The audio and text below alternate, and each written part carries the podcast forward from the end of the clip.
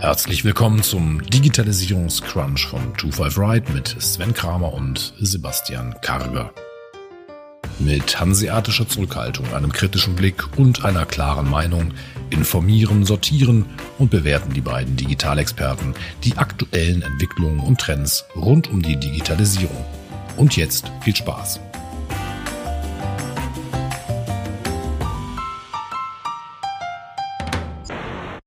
Aktuell läuft wieder die WWDC von Apple, die ist die Entwicklerkonferenz. Und ähm, am Montag gab es die Keynote äh, wieder virtuell und die hatten einige ganz interessante Neuerungen. Was war dir aufgefallen?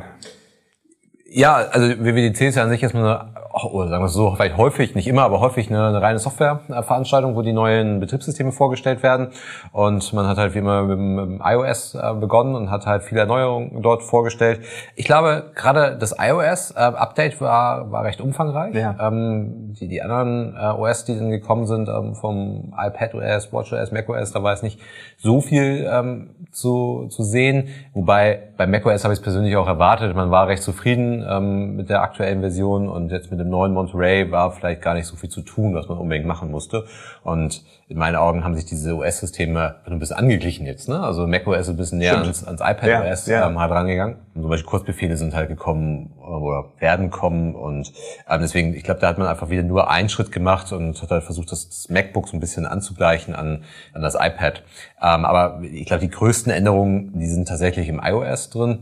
Und gerade so diese Änderungen im Bereich FaceTime sind einfach mega umfangreich gewesen, die sie vorgestellt Absolut. haben. Absolut. Also gerade FaceTime, was es ja eigentlich schon lange gibt äh, bei, bei Apple, aber es ja könnte wirklich so eine Zoom-Alternative werden. Du kannst FaceTime jetzt nicht nur unter Apple zwischen Apple-Geräten machen, du kannst auch diesen FaceTime-Link verschicken, wo du sagst, okay, wir haben morgen eine, eine FaceTime-Session und der kann dann halt aufgerufen werden über das normale Web oder kann irgendwie über ein Android-Handy mitverwendet werden. Ja, aber so also kannst du auch schedulen jetzt. Ja, das ist genau richtig. Du kannst den Link mit dem Schedule verschicken ja. und das ist natürlich wirklich cool. Also das, äh, du hast diese diese Lösung plus, vielleicht kommen wir da auch gleich zu. Du hast natürlich auch diese hohe Datenschutzanforderungen, die ja Apple an sich selber stellt, genau. was ja dann bei diesen vielen anderen Anbietern wie Zoom und Co. immer so ein kleiner Kritikpunkt war. Genau. Was Zoom ja immer ganz gerne wieder sagt und was sie, ich weiß nicht, vielleicht auch mittlerweile sind, äh, Ende zu Ende verschlüsselt. Apple gelingt sowas natürlich einfach leichter, ne? Also sie, sie, dadurch, dass man halt in deren Kosmos ist. Und deswegen bin ich gespannt, wie es mit dem Link funktioniert, wie ich das irgendwo anders öffne, weil also man muss ja sagen, FaceTime hat in der Vergangenheit gar nicht so gut funktioniert, finde ich. Also man hat halt irgendwie FaceTime-Call gemacht, man ist rangegangen, ähm, dann dauerte es erstmal noch zehn Sekunden, bis irgendwie Verbindung aufgebaut war. Also ich fand, was Zoom dort macht, schon deutlich ja. cooler. Was Zoom, es funktioniert, ist gut. Genau. Ja. man hat halt Zoom häufig ja gesagt, dass Zoom funktioniert so gut, weil sie halt eben mit Datenschutz nicht ganz so genau umgeht. Ne? Also dadurch kann man halt einfacher eine Verbindung aufbauen, kann man sich halt auf die Geräte draufsetzen, auf die, äh, auf die Peripherie zugreifen. Und das, da hat mich immer schon gewundert, dass FaceTime eigentlich gar nicht so gut war, weil sie ja einfach in ihrem Apple-Kosmos hätten viel besser sein können. So, und jetzt, ähm, glaube ich, aber haben sie da wirklich ein umfangreiches Update ausgepackt, werden, glaube ich, die Probleme, die sie haben, dort auch beheben. Ob das so gut funktioniert, ähm, auf einem Nicht-Apple-Device, muss man mal schauen. Ja. Aber ähm, ich, ich finde halt, dass es also neben diesen reinen Funktionen, also jetzt, keine Ahnung, die Gruppenanrufe zu erweitern und diese Links, ähm, mhm. Meetings zu planen darüber, was sehr nah dran ist am Zoom, wo man vielleicht auch sagen muss, kommen sie ja reichlich zeitnah jetzt. Ne? Also wenn die ganze Welt so vielleicht langsam rauskommt aus der Pandemie, äh, kommen die damit um die Ecke. Aber was ich, was ich besonders cool fand, ist halt wirklich dieses äh, dieses Socializing da drauf. Also dass ich halt, ich kann jetzt halt einen Gruppencall machen mhm. mit meinen Freunden und kann mir halt gemeinsam irgendwie eine Serie anschauen. Ja, ähm, ja, ja. Wobei ich nicht genau verstanden habe, ob das ist nur innerhalb von, von Apple TV Plus geht oder ob das dann halt auch mit Netflix zum Beispiel geht. Aber ich glaube, dass dieses Socializing, ja, das sie das einbauen. Sharen von Inhalten, Content. Genau, das, das, das Sharen ja. ähm, von, von Inhalten auch. Ähm, also nicht nur, dass ich dann halt gemeinsam eine Serie gucken kann, kann ich auch meinen Bildschirm teilen darüber. Ist auch nichts Neues. Ne? ähm, aber ich, ich glaube, dass Apple dem Thema halt so ein, so ein Social Charakter jetzt äh, gibt dabei. Ja, das Gefühl ähm, hatte ich auch bei iMessage. Und die haben ja die Businesswelt gar nicht so in den Vordergrund gestellt. Das, ja, das stimmt, stimmt. Das Gefühl habe ich auch bei iMessage, dass es da auch ein bisschen mehr Richtung Social geht. Und wo du es gerade mit End-to-End-Verschlüsselung angesprochen hast, das war ganz lustig bei der Keynote, das hat man bei iMessage, wurde zweimal darauf hingewiesen, dass iMessage schon immer End-to-End verschlüsselt war und man das nicht erst nachträglich macht. Das war mal so ein kleiner Seitenhieb zu anderen Anbietern und man gesagt hat, das war für uns immer wichtig. Ich fand sowieso grundsätzlich Datenschutz war, hat man viel Raum gegeben. Ja, den, den Raum gibt ja Apple dem Thema schon die ganze Zeit, ähm, aber auch jetzt wieder, ne? Also nicht nur das Ende-zu-Ende-Verschlüsselung, sondern auch was im macOS dann kam mit dem Safari-Update und so Oh weiter. ja, ja. Ähm, das ist, ähm, das ist schon sehr, sehr umfangreich, äh, was die dort mittlerweile machen. Wo ich halt ein bisschen skeptisch bin, ist, inwieweit das Marketing ist und wie weit das wirklich eine Ideologie ist. Also benutzen Sie dieses Thema Datenschutz und diesen Trust-Faktor, benutzen Sie das oder setzen Sie es ein, um damit Marketing zu machen? Oder ist es halt wirklich deren Ideologie? Und Mhm. erleben Sie es halt wirklich so?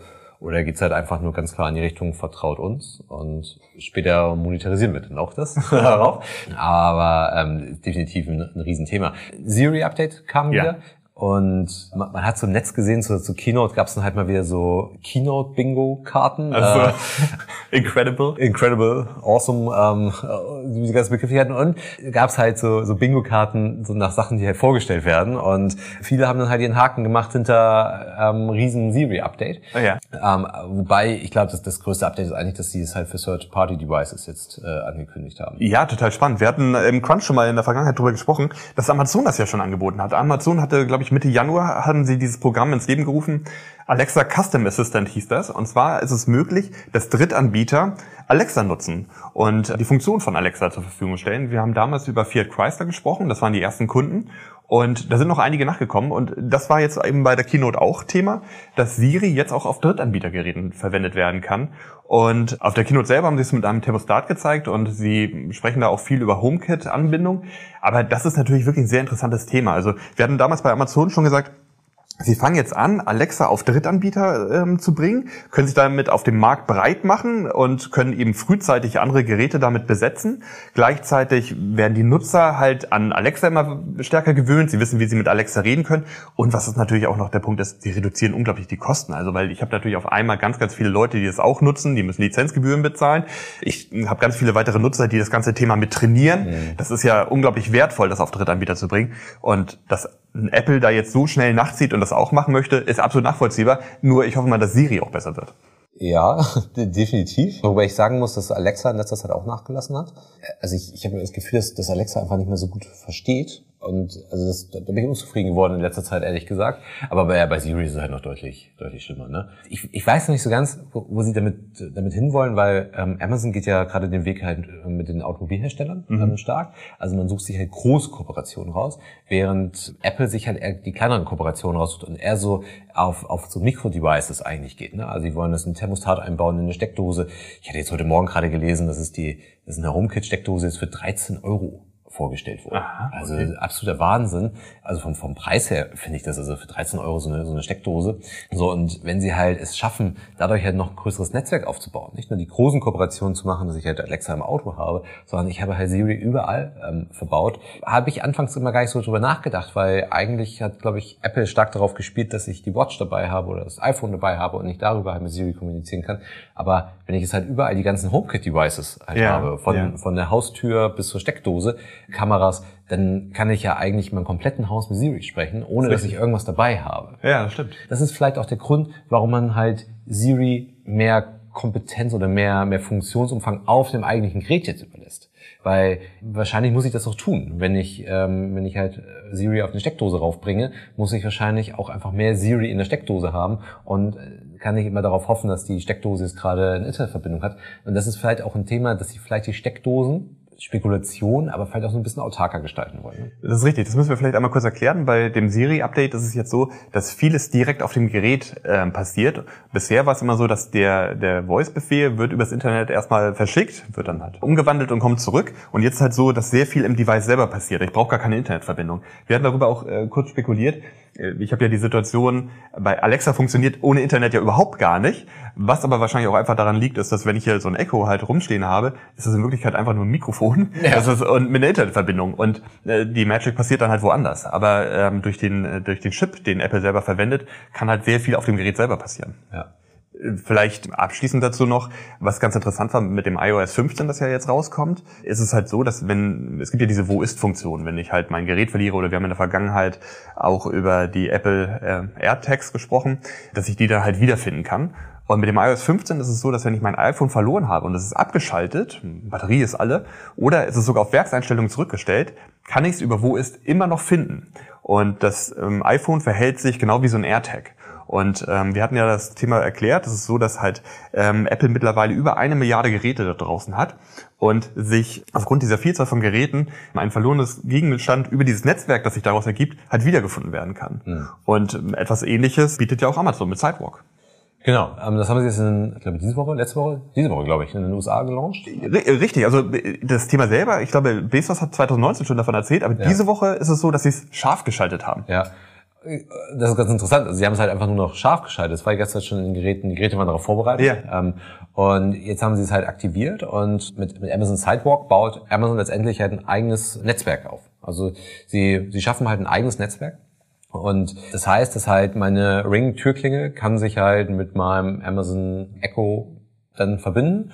Und das wird halt mit ganz, ganz vielen anderen Devices dann halt auch noch funktionieren, ähm, dass die halt eben ihr eigenes Netzwerk dann halt miteinander aufbauen. Genau, und das finde ich ja noch das Spannende, es sind ja nicht nur deine eigenen Geräte, sondern es sind eben auch Geräte von, von anderen Nutzern, also von deinem Nachbarn zum Beispiel oder irgendjemand, der gerade an deinem Haus vorbeigeht. Und deswegen heißt es eben auch Sidewalk, es, es geht halt nicht nur um deine eigenen Netze, die sich miteinander verbinden, sondern es baut sich halt ein großes Amazon-Netzwerk über alle Devices auf, die es dort draußen gibt. Und wenn man darüber nachdenkt, ähm, wie stark halt Amazon so diesen Echo und auch die Ring-Geräte und so weiter in den Markt drückt zu, zu Spottpreisen, äh, wie stark sie halt im ersten Schritt natürlich ging es darum, dass ich überall äh, parat bin und direkt Kontakt zu Amazon habe. Aber jetzt durch die Vielzahl der Geräte hat Amazon hat ein komplett eigenes Netzwerk und von dem eigenen Internet, das man zum Beispiel zur Verfügung stellt, wird ein kleiner Teil dann freigehalten für dieses Netzwerk. Und wenn jetzt zum Beispiel bei deinem Nachbarn das Internet ausfällt, würde sein Gerät immer noch am Netz hängen durch dich. Ja, ja. Was man damit natürlich versucht, ist gerade was Apple damit versucht, ist ja, dass sie sich lösen wollen von den Mobilfunkanbietern. Sie wollen eigentlich ja. ihr, eigenes mhm, Netz haben, genau. ähm, in der Hoffnung, dass halt irgendwo ein Apple-Gerät halt schon in der Nähe ist, was dann halt eine Verbindung halt hat. Es ist halt, finde ich, auch vollkommen unproblematisch, so wie Apple es momentan nutzt, weil sie nutzen es halt zum Auffinden von Geräten und so. Es ist, es ist stark kontrolliert, was damit passiert. Und da kommt Trust-Faktor wieder von, von Apple ins Spiel. Ich vertraue auch Apple, dass da halt nichts mit passiert. Also ich bin ja letztendlich dafür verantwortlich, was ich mit meinem Smartphone und mit der Internetanbindung dahinter mache, welche Inhalte ich konsumiere, was ich damit tue, was ich hochlade. Und bei Apple ist es halt so, ist es halt sehr, sehr stark kontrolliert, was da passiert. Stand heute sind es halt nur irgendwie Auffinden von Geräten. Aber wo geht es halt noch hin? Und wenn Apple sich halt tatsächlich von den Mobilfunkanbietern lösen möchte, dann wird es halt irgendwann nicht mehr so kontrolliert sein. Dann wird es halt nicht mehr das Auffinden des Gerätes sein, sondern kann ich halt über den Browser surfen und benutze halt die Internetverbindung von meinem Nachbarn mit, ohne dass der halt irgendwas merkt. Das ist ja auch was, was, was ja schon seit Jahren praktiziert wird. Also der Telekom-Hotspot ist ja eigentlich nichts anderes. Man hat den, ich weiß gar nicht, was immer noch gemacht wird, aber man hat den ja versucht, eine Zeit lang in jeden BMW einzubauen. Und da registriere ich mich an so einem Hotspot und man kann anschließend tracken, was ich tue. Aber wenn das halt weitergetrieben wird, dann kann man es halt irgendwann nicht mehr tracken. Ne? Also dann, dann benutze ich halt einfach dieses Internet und es fällt halt irgendwann auf den Anschlussinhaber zurück, was damit passiert. Dabei hat halt irgendjemand anders das getan, von dem man halt gar nicht wusste. Ja, das ist richtig. Dieses Thema mit Amazon Sidewalk und dass sich das gesamte äh, Netzwerk jetzt äh, diese Tage scharf schaltet, ist in den USA ein größeres Thema. Also dort geht es auch durch die Medien und äh, Datenschutzexperten und die Politiker und so weiter gehen schon auf dieses Thema ab, weil es halt automatisch sich scharf schaltet. Ich müsste mich aktiv dagegen entscheiden, ich müsste es ausschalten. Das heißt, ich müsste mhm. sagen, ich möchte an diesem Netzwerk nicht teilnehmen, ich möchte nicht, dass ähm, äh, ich Bestandteil dieses Netzwerkes bin. Und da hättest du halt diese Situation, wenn du dich damit nicht auseinandersetzt oder vielleicht gar nicht so mitbekommst und so weiter, würde halt über dich trotzdem halt äh, eine Verbindung aufgebaut werden. Ähm, und das ist auch immer noch so ein bisschen auch diese Kritik, dass ich mir, dass ich kein Opt-in brauche, sondern ich muss ein Opt-out halt machen. Auf der anderen Seite ist Amazon natürlich auch nicht doof. In dem Moment, wo sie jetzt hier einfach scharf schalten und bei der Vielzahl an Geräten, die sie da draußen haben, haben sie auf einmal diese kritische Masse. Also auf einmal ist das Netz da. Ja, und sie werden das auch schon schützen. Ne? Also dieses ja, Szenario, was ja. ich eben aufgezeigt ja. habe, das ist ein theoretisches Szenario, weil das wird vermutlich nicht auf meinen Internetanschluss zurückfallen. Die werden ein VPN aufbauen und wahrscheinlich wird das Gerät dann halt als ein Amazon-Device nach außen kommunizieren und gar nicht mit mir in Verbindung gebracht werden, weil die es halt über ein VPN machen oder über ein äh, Proxy-Netzwerk oder wie auch immer. Und letztendlich wird man dann auch einen Amazon-Account haben müssen, den ich vielleicht auch relativ schnell erstellen kann und nicht groß legitimiert werde. Aber das könnte auch vielleicht nochmal ein Punkt sein. Also vielleicht führt damit auch Amazon nochmal eine gewisse Legitimierung auf seine Accounts ein. Ja, sehr Man sagt halt, um ja. es zu nutzen, musst du dich halt legitimieren mhm. und sie bringen somit eine bessere Qualität in ihre Accounts rein. Ja, das kann gut sein. Ja, das ist sowieso ein Thema, über das haben wir in der Vergangenheit häufiger mal gesprochen, auch, dass Facebook natürlich ein großes Interesse daran hätte, die Accounts viel stärker ähm, zu verifizieren und sicherzugehen, wer da wirklich hintersteckt. Und auch bei Amazon wäre es natürlich, ich glaube schon bei Amazon, es wird wahrscheinlich die Datenqualität erheblich besser sein, aber auch die äh, wollen natürlich nicht, dass ich mir x Accounts hole, sondern die wissen halt, wollen ganz genau wissen, wer ist diese Person, was macht die.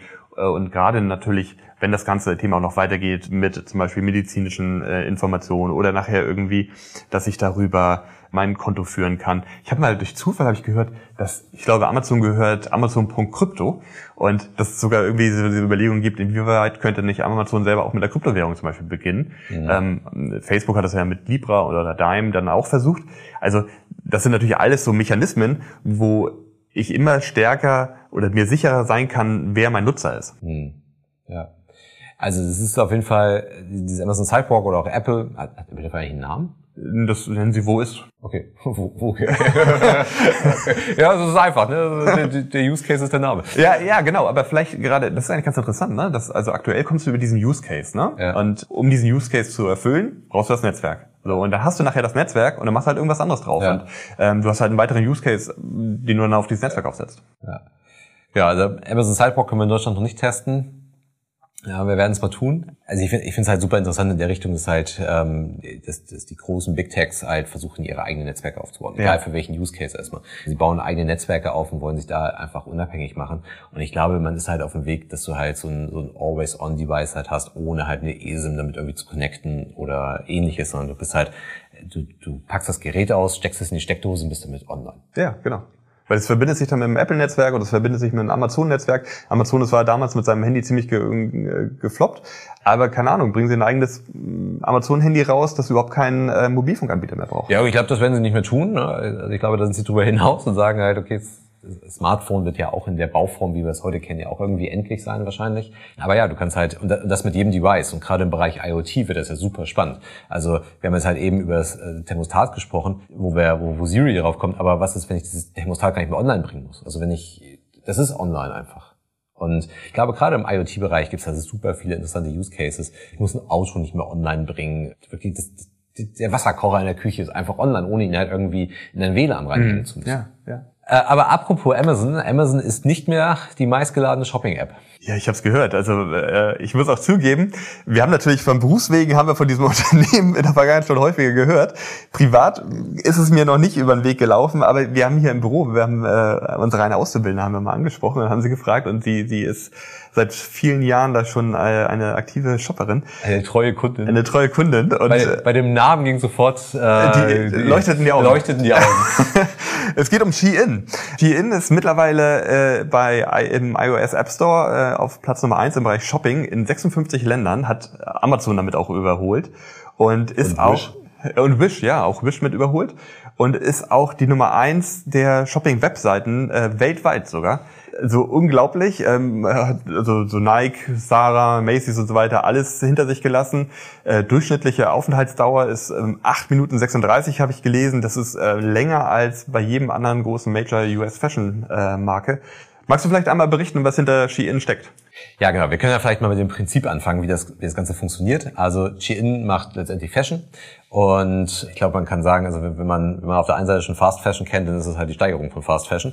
Ich glaube, die nennen es Realtime Fashion sogar. Also. Realtime Fashion. Ja. Mhm. Wobei man ja immer sagen muss, dass Fast, Fast Fashion bezieht sich ja einfach auf die auf die Produktionszyklen, aber da ist halt eben Shein mega schnell. Ne? Genau. Also sie, sie, sie haben nur Eigenmarken, sie äh, bewegen sich in einem sehr, sehr niedrigpreisigen Segment. Also man kriegt dann teilweise eine Hose für vier Euro muss dann teilweise recht lange warten darauf, aber ähm, man wirklich ein sehr, sehr niedrigpreisiges Segment. Der, der Zalando-Einkauf, der so mehrere hundert Euro kostet, ist man wie bei 40, 50, 60 Euro dann dabei und dreht halt diese, diese Produkte da einfach extrem schnell. Also die bringen ungefähr 10.000 neue Produkte pro Monat raus. Und diese Produkte sind auch eigentlich immer nur ganz kurz auf der, auf der Seite. Sie arbeiten sehr, sehr viel mit Drops, auch wenn nicht nur, aber sehr viel mit Drops. Und das ist aber letztendlich also glaube ich auch eines dieser, der Erfolgsfaktoren ähm, von Shein, weil sie es schaffen, eine enorme Aufmerksamkeit zu haben. Also sie auch, also wir haben mit einer Kollegin darüber gesprochen, also sie, sie spricht schon regelrecht von einer, von einer Sucht dabei. Man geht halt permanent auf die Website, guckt, was gibt es Neues, weil es halt häufig in Drops kommt, weil die Drops, äh, vielleicht auch das kurz gesagt, also Marketing-Drops sind halt, sind halt, ist halt ein Zeitraum, häufig ein sehr, sehr kurzer Zeitraum, wo es dann halt das Produkt zu kaufen gibt. Und danach sind die Produkte einfach weg. Und das kann ich natürlich super machen, so wie ich halt aufgestellt bin, das Produkt kommt auch nicht mehr wieder. Ein T-Shirt für zwei, drei, vier Euro rauszubringen, das kostet mich nicht viel. Und sobald ich davon, keine Ahnung, 100.000 Stück verkauft habe weltweit, nehme ich das Produkt wieder raus. Und halt dieser FOMO-Effekt, also Fear of Missing Out, äh, das, das, das macht's halt das macht's halt einfach aus an der Stelle. Ne? Also weil ich halt, ich habe die Angst, was zu verpassen und gehe dann wieder auf die Website, um zu gucken, haben sie noch was Neues. Klickt mich immer durch Neuheiten. Ich glaube, wenn du auf die Startseite gehst, ist es auch immer direkt die Neuheiten dabei. Guck halt, was gibt es Neues? Ich will es nicht verpassen, ich will es bestellen. Ja, genauso habe ich es auch in Erinnerung von unserer Kollegin. Diese hohe Geschwindigkeit, das zeigt sich eben auch ähm, bei ihrer Produktion. Also es ist momentan so, dass sie sieben Tage vom Design bis zum Verkaufsstart haben. Und laut Reuters wollen sie runter auf drei Tage. Und genau das ist halt dieses Realtime-Fashion. Fast Fashion hast du kurz angesprochen, das wäre so H&M und Zara. Aber dieses, also innerhalb von drei Tagen vom Design bis zum Verkaufsstart, das ist natürlich echt irre. Das Unternehmen selber sitzt in China, äh, wurde 2008 gegründet und arbeitet auch sehr viel mit chinesischen Zulieferern zusammen. Man hat da wohl auch die Prozesse im Hintergrund sehr schlank gemacht. Also zum einen darf wohl jeder ähm, Lieferant nicht weiter als zwei Stunden irgendwie entfernt sein. Und die müssen auch die äh, gleiche ähm, Software verwenden, also womit ja. sie halt ihre Aufträge und so weiter verwalten. Plus, was wohl die Innen sehr interessant macht für die Lieferanten ist, dass sie sehr rechtzeitig und sehr, sehr früh manchmal zu früh, ihre Rechnung bezahlen. Und das machen sie halt sehr beliebt und deswegen arbeitet man sehr gerne für sie. Wir wissen von unserer Kollegin, dass häufig die Qualität so ein bisschen, also wie so eine Wundertüte. Du, du kaufst halt zehn Sachen, zahlst 40 Euro und dann hast du Glück und die zehn ja. Sachen sind super oder... Sagt ziemlich klar, die Hälfte kann man in den Müll schmeißen, die andere Hälfte kann man tragen. Ja, ne? ja. Und das, das ist auch super interessant. Also wir hatten darüber diskutiert, weil äh, gerade dieses Thema Nachhaltigkeit im Bereich Fashion, äh, hört man ja auch viel in den Medien und About You und Zalando und so weiter gibt es ja sogar extra Filter, wo ich sagen kann, zeig mir nachhaltige Kleidung. Und dann aber auf der anderen Seite Shein, was so mega erfolgreich ist und wo Klamotten sind, die eigentlich also sagte sie, also häufig ist Schrott mit dabei oder nach zwei, dreimal tragen ist es Schrott oder also genau das Gegenteil. Also dass man irgendwie auf der einen Seite glaube ich dieses, dass die Menschen schon sagen, klar Nachhaltigkeit ist mir wichtig, bei Klamotten ist es mir wichtig und so weiter. Ja, aber die Wiederverwendbarkeit ist da, wenn du es zweimal tragen kannst. es ist es ist schon wirklich beeindruckend, ne? dass auf der anderen Seite so das erfolgreichste Unternehmen dann komplett eigentlich dem das eigentlich egal ist. Das Unternehmen selber ähm, sitzt halt in China, liefert aber, ich glaube, es ist weltweit tätig in allen großen ähm, großen Ländern, ähm, kann ich dort bestellen und kann das halt nutzen. Bis auf auf Indien. In Indien wurde Shein, es gab so einen Bann, da wurde so, wurden mehrere Apps wurden geblockt und man erinnert vielleicht, dass das ging damals durch die Medien, das TikTok wurde geblockt in Indien mit 57 mit äh, anderen weiteren chinesischen Apps, unter anderem Shein. Also in Indien kann ich es nicht nutzen. Ja. Aber sonst, also ist auch eine also, nahezu okay übersetzte deutsche Webseite. Ja, es ist äh, mit der Mobilfunknummer im Impresso und so weiter. Also es ist schon, es ist halt dieses, dieses, dieses Unperfekte, ne? Also was die, glaube ich, auch sehr bewusst spielen. Das sieht man auch bei den Fotos. Also ich finde die, die Fotos an sich sehr, sehr gut gemacht, aber es wirkt dann trotzdem halt nicht so Hochglanz jetzt wie, ja. wie in anderen Shoppingportalen, die halt Fashion und auch gerade halt auch nicht nur im Fashion-Bereich ist, der Bedarfsdecker sind, sondern wo es auch um Inspiration geht. Das sind die Fotos nochmal eine andere Qualität, aber gerade dieses halt in Benutzung und so weiter. Ähm, ich glaube, das ist äh, schon eine ganz gute Strategie, dieses, dieses Unperfekte. Und wo, sie, glaube ich, ziemlich perfekt sind, ist halt im Bereich Datennutzung. Also ah ja, vielleicht reden wir da nochmal drüber, wie sie das überhaupt schaffen. Weil das ist wohl so ein bisschen das Geheimnis dahinter, wie sie überhaupt so schnell auf, auf diese Designs, Ideen kommen und auf was sie genau machen sollen. Es ist wohl so, dass sie extrem datengetrieben sind. Also zum einen analysieren sie automatisch halt Wettbewerber und große Marken, also was, was läuft da gerade, Schnitte, Designs, Muster, Farben und zum anderen arbeiten sie wohl auch mit Google Trends Finders zusammen. Das ist ein Tool von Google selber. Und da sind sie, werden offiziell auch benannt als, als einer der Hauptnutzer. Und wird halt auch kommuniziert, dass sie für Styles, Stoffe und Farbe und so weiter genutzt werden. Und die sind extrem datengetrieben. Da, da gab es auch einen anderen Anbieter, der das auch gemacht hat. Also es gibt weltweit tatsächlich mittlerweile einige Anbieter, ähm, die das machen, die sich auch in diesem Realtime-Fashion-Sektor dort versuchen zu etablieren, die aber vom, vom Sortiment noch sehr sehr reduziert sind oder sehr konzentriert sind, sagen wir es mal so. Es gab auch in Deutschland ja einen Anbieter, die Sarah, ja, die glaube ich mittlerweile insolvent. Die waren auch sehr datengetrieben, ne? Und ich glaube, halt diese hochautomatisierte Konkurrenzbeobachtung und Trenderkennung, das, das führt halt dazu, dass ich halt eben nicht nur sehr schnell produzieren kann, sondern dass der Container auch im Hamburger Hafen ist, bevor der Konsument eigentlich sagt, ich will das haben, ne? So und ich meine, wie willst du auch sonst 10.000 neue Artikel pro Monat machen? Und was ich halt, was sie halt auch machen, ist, sie machen es dann immer noch länderspezifisch. Es wirkt gar nicht so, aber sie sind trotzdem halt länderspezifisch, weil Mode halt von Land zu Land einfach dann doch unterschiedlich ist. Und kann mal sagen, beim T-Shirt 4 Euro ist es doch komplett egal, aber ähm, sie machen das schon länderspezifisch. Also das ist nicht, ähm, man sieht das auch immer in den Bewertungen, können wir auch gleich mal was zu sagen, aber in den Bewertungen sieht man dann aber immer mehrsprachige ähm, Bewertungen. Ich weiß es halt nicht, ob jetzt die, die spanische Bewertung kann es halt aus Europa kommen, aber auch aus Südamerika vielleicht kommen. Aber es ist halt schon, schon ein Stück weit irgendwie länderspezifisch, was sie dort machen. Und wo wir jetzt gerade über Bewertung sprechen, Bewertung ist halt so ein zentraler Dreh- und Angelpunkt bei denen. Und das ist, das ist halt Wahnsinn, wenn man halt sich Produkte anguckt, die sie halt eben nicht in den nicht nur in den Drops machen, sondern die halt langfristig da sind, dann sieht man dann halt immer 9.999 plus Bewertungen ähm, da und halt immer 5,0. Also äh, ähm, das, das Wahnsinn, weil die für die ist es halt Gamification. Also die die wollen halt, genauso wie halt diesen Suchtfaktor haben wollen, man kommt halt auf die Seite und soll immer wieder auf die Seite kommen, mehrfach am Tag, haben sie halt auch das mit Bewertung hochgetrieben, weil man sammelt halt Punkte. Also man kann Punkte für eine Bewertung sammeln, für die Sterne anscheinend, das wissen wir nicht genau, aber es ist halt halt, die, die schreiben halt in den Text rein, passt gar nicht, ähm, ist totaler Schrott und trotzdem halt fünf Sterne. Also das heißt, die, das wird halt was mit den Punkten zu tun haben. Und man liest dann halt auch in den Bewertungen, eigentlich bin ich schon fertig, aber ich muss noch mal ein bisschen was schreiben, weil nur dann bekomme ich mehr Punkte äh, für mhm. meine Bewertung, ja. wenn es halt ein langer Text ist.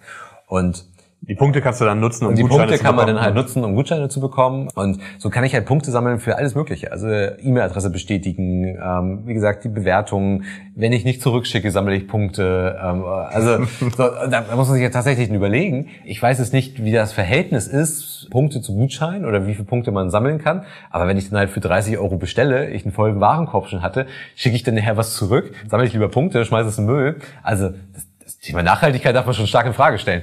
Aber ich glaube, diese Gamification, die sie da reinbringen, das ist, das sorgt halt dafür, ähm, dass zumindest in der Zielgruppe, wo sie aktiv sind, das ist, glaube ich, primär junge Frauen, also die haben halt auch was für, für Herren aber, und, und Kinder, aber wahrscheinlich ist es eher untergeordnet und wahrscheinlich kriegen sie halt gerade diese junge Zielgruppe halt über diese Gamification super Plus wohl auch Influencer. Ich hatte gesehen, dass äh, Katy Perry zum Beispiel mhm. macht sogar Werbung für die und bedient sich wohl auch mehreren Influencern bei Instagram. Ja also es ist, es ist so interessant, weil die machen so ein Massengeschäft und dieses Unperfekte und diese Fehler, die sie machen, auch zum Beispiel komplett falsche Bestellung geliefert und dann liefern sie es einfach normal, dann kommt das nachher doppelt und äh, das ist das ist halt dieses Unperfekte und da kann man sich halt fragen, ist das gewollt oder ist es tatsächlich so Operations-Probleme, die sie halt haben? Aber ich glaube, denen ist das halt komplett egal. Also wahrscheinlich rechnet es sich am Ende. Wahrscheinlich ist dann Warenwert auf, auf so einer 60 Euro Bestellung, wo ich wirklich einen komplett vollen Warenkorb habe, vielleicht von drei Euro drauf oder so. Und äh, denen scheint das irgendwie komplett egal zu sein.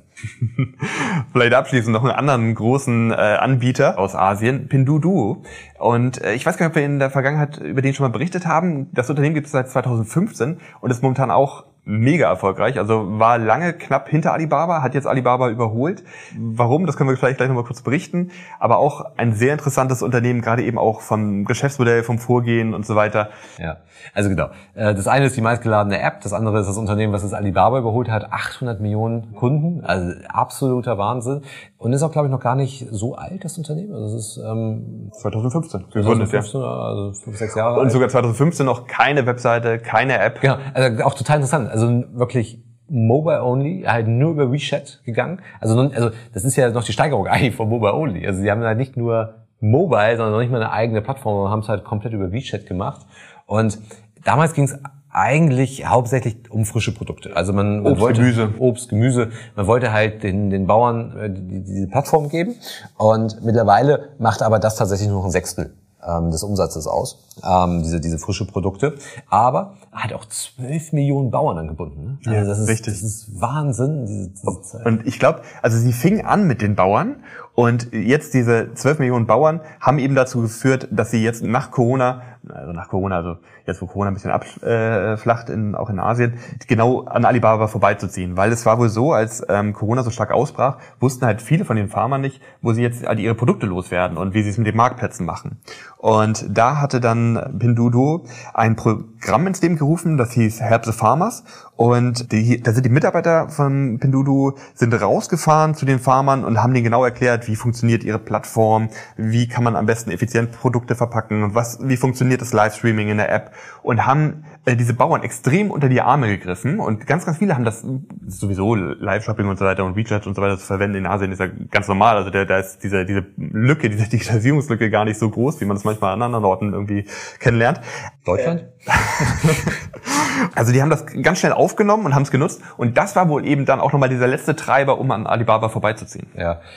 Vielleicht sagen wir mal ganz kurz, was Pinduoduo eigentlich macht. Also es ist nicht einfach nur eine relativ stumpfe Shopping-Plattform, sondern es geht halt eigentlich um Gruppeneinkäufe. Also mhm, du, ja. du schließt dich halt mit mehreren zusammen, du kannst eigene Gruppen eröffnen, kannst dich Gruppen anschließen und kannst dann halt gemeinsam einkaufen. Das heißt, sie bringen halt auch gleich so eine gewisse Social, mhm. so ein Social Shopping damit rein.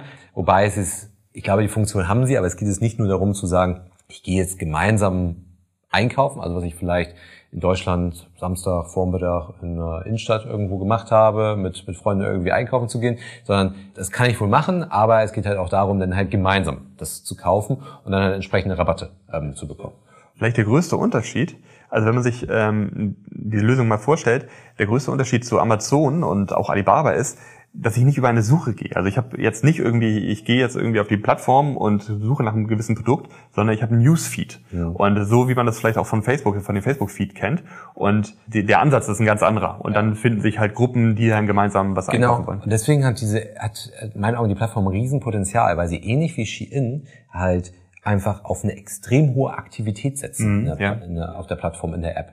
Und das sind ja auch so, wir haben in der Vergangenheit häufig über Super-Apps gesprochen. Also beide Plattformen haben für mich durchaus das Potenzial für eine Super-App, weil es bei einer Super-App erstmal primär darum geht, dass ich eine ho extrem hohe Aktivität äh, drauf habe. Und dann kann ich halt die unterschiedlichen Services Richtig, genau. Und auch diese Gamification, die wir bei Shein gesehen haben, die kommt bei Pinduoduo auch. Also man hat halt zusammen mit Tencent hat man Spiele entwickelt und kann halt zum Beispiel innerhalb der App kann man halt seinen eigenen Baum pflegen. Ja, richtig. also man kennt vielleicht noch das Tamagotchi. Also ich muss es halt die App öffnen, um meinen Baum zu pflegen, um ihn zu gießen und so weiter und so fort. Aber es wird noch besser. Also wenn, genau. wenn du das hinbekommst, dass, dass der Baum äh, ja genau. wächst. Also wenn wenn genau wenn der virtuell gereift ist, äh, dann äh, und ich ihn halt am Leben gelassen habe, also was bei mir schon die größte Herausforderung wäre, dann bekomme ich halt echte Früchte von meinem Baum ähm, zugeschickt. So, und das ist halt genau dieser Gamification-Ansatz, halt also erstmal Gamification, aber damit permanente Aktivität. Also ich bin permanent in dieser App drin und ähm, klicke mich da durch und pflege meinen Baum und bei Shein ist es halt eben Bewertungen schreiben und so weiter und so fort und äh, profitiere halt davon. Und das führt halt dazu, dass einfach so extrem viel Traction eigentlich da drauf ist. Und ja, vielleicht abschließend noch, nur um nicht kein falsches Bild irgendwie ähm, zurückzulassen. Also ich kann da mehr als Obst und Gemüse bekommen. Genau. Ähm, das, also mittlerweile ist es halt eher zum Markt noch Wechsel aus. Ein Wechsel aus. Ne? Also mittlerweile ist es ein Marktplatz für Drittanbieter geworden. Also ich auch Bekleidung und Elektronik und so weiter. Aber genau mit diesen Elementen, die du gerade genannt hast. Ja. ja. Und das ist natürlich auch dann der ja, den Corona-Effekt. Aber obwohl halt die Frische dann nur noch ein Sechstel ausmacht, haben sie es trotzdem noch verdoppelt. Von 2019 zu 2020. So, da wird natürlich Corona, wie du ja auch schon gesagt hast, eine große Rolle gespielt haben. Wahnsinn, was die für ein, für ein Wachstum ähm, dorthin legen. Und jetzt vielleicht auch nochmal, wir, wir haben zu Beginn über Apple gesprochen und über FaceTime und über die Social-Komponente dabei. Social Shopping ist ja steckt in Deutschland ja noch sehr stark in den Kinderschuhen. Amazon versucht sowas, auch im Bereich Twitch und so weiter wird immer mal wieder was versucht, aber es ist eigentlich noch sehr, sehr weit am Anfang. Ähm, in Asien ist Social Shopping schon ein ganz anderen Level eigentlich angekommen. Und was ich mir sehr gut vorstellen könnte, weshalb auch Apple gar nicht so stark mit FaceTime auf die Businesskunden geht, sondern eher auf die Privatkunden geht, dass sie die, diesen Aspekt halt auch in FaceTime, in Apple TV halt integrieren wollen.